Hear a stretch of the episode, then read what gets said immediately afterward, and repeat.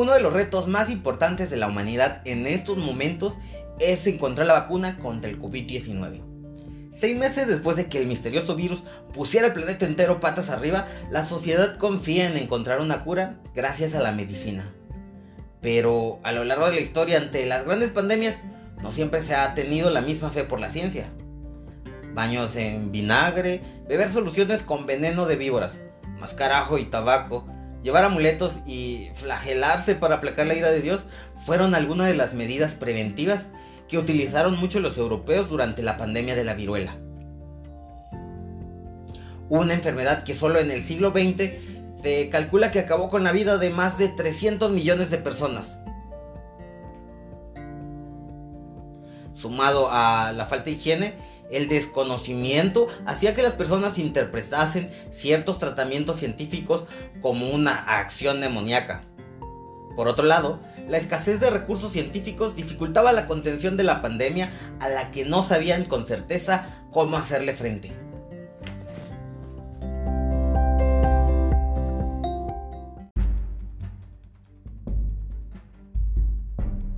Hola, ¿cómo estás? Bienvenido una vez más a Es Ciencia.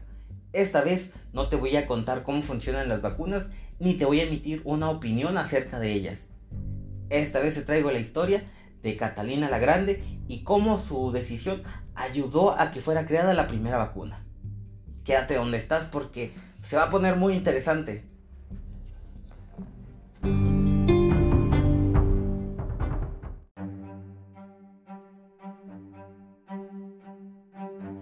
Por suerte, en Rusia tenían a Yekaterina Alexeyevna, Catalina la Grande.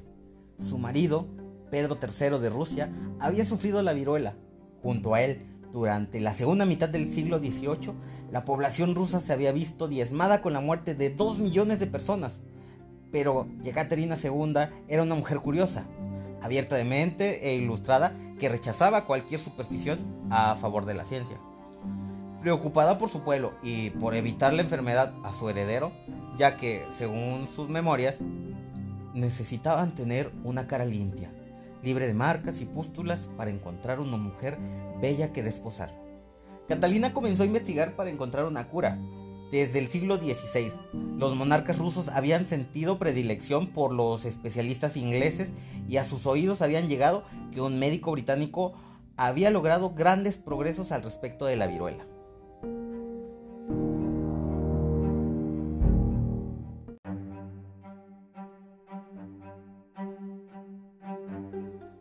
El doctor del que había oído hablar era Thomas Dinsdale, un británico que había aprendido la medicina por su padre y que había desarrollado un interés especial por la prevención de esta.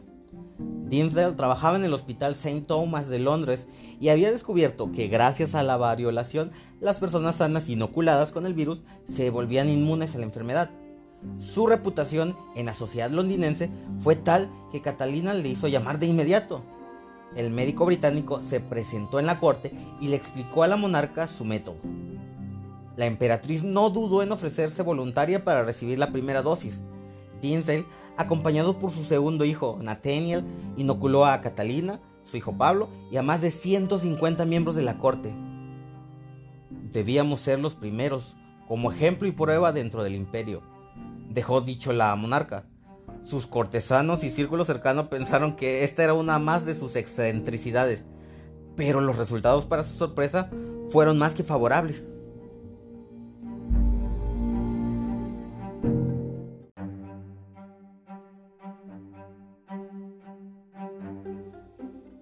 Catalina II llamó a su consejero, parlamentario y coronel del ejército zarista, Boris Engarald, para que se pusieran en contacto con los ministerios de sanidad de ambos países y consiguiese la vacuna para la ciudad y sus alrededores.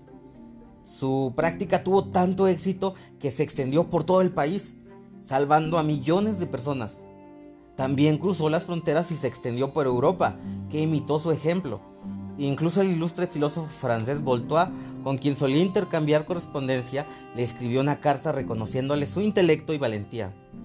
Ah, señora, qué lección le ha dado vuestra majestad imperial a nuestros maestritos franceses a nuestros sabios profesores de Sorbona, a nuestros esculapios de las escuelas de medicina. Ha recibido la inoculación con menos ceremonia que la de una religiosa que se da un lavatorio.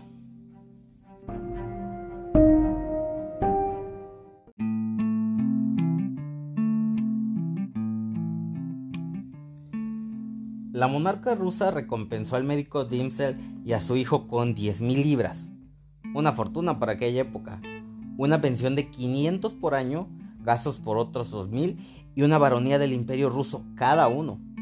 A su vuelta a Inglaterra fueron condecorados como miembros de la Royal Society, según reza la historia. Si esta vacuna hubiera tenido un efecto contrario, la monarca tenía preparados dos caballos a las puertas del palacio para expulsarlos de forma irrevocable del país. Por suerte para los médicos, para Rusia y para el temperamento de la emperatriz, todo fue sobre ruedas. Pues bien amigos, ¿qué te pareció esta historia? Es algo que encontré en un artículo en internet que me pareció muy interesante que debías conocer. Es parte de la historia de la vacunación. Es una historia que a lo mejor no es tan contada, pero si lo vemos ahorita, Rusia tiene bastante historia con esto de las vacunas. Espero que esta información te motive a investigar más y a no quedarte con esa historia oficial que a veces es la única que te cuentan. Te veo en el próximo podcast y sabes que te aprecio mucho. Bye.